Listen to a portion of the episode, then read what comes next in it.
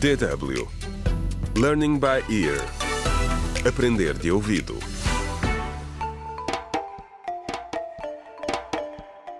Contra o crime. Olá, bem-vindos a mais uma série Contra o Crime em formato audiolivro.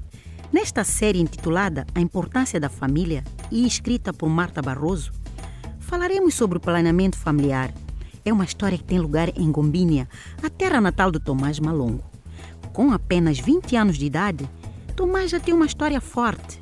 Sentado no seu jardim, conta-nos o que aconteceu à sua família nos últimos meses. Até há bem pouco tempo, Tomás não sabia como é importante para um casal planear a sua família, quantos filhos deve ter e quando. Também não sabia que uma gravidez não planeada pode pôr em risco a saúde, tanto da mãe como da criança. Vamos conhecer Tomás, que se ele pudesse, faria o tempo voltar atrás. A história que estou prestes a partilhar convosco mudou a minha vida. Passou um ano desde que aconteceu e ainda não consigo acreditar. Linda, minha mulher, era muito nova, tinha apenas 20 anos. E nós já tínhamos três filhas. Quando a nossa filha mais nova tinha seis meses, eu comecei a insistir para termos outro filho. Bem, na verdade, eu queria um rapaz, porque já tínhamos três raparigas.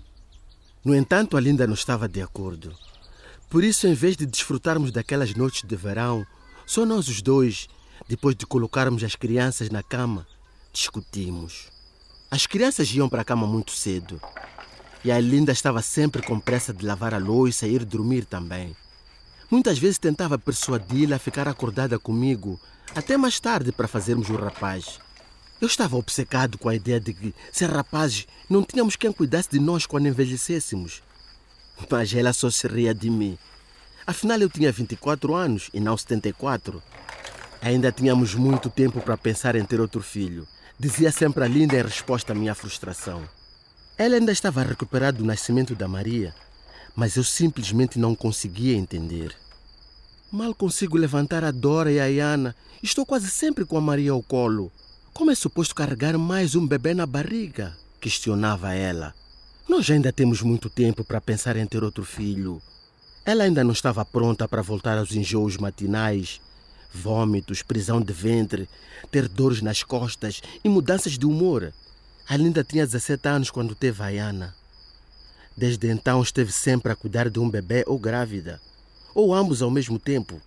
Quando teve a Maria, as duas quase morreram, mas eu parecia ter me esquecido do que ela tinha passado.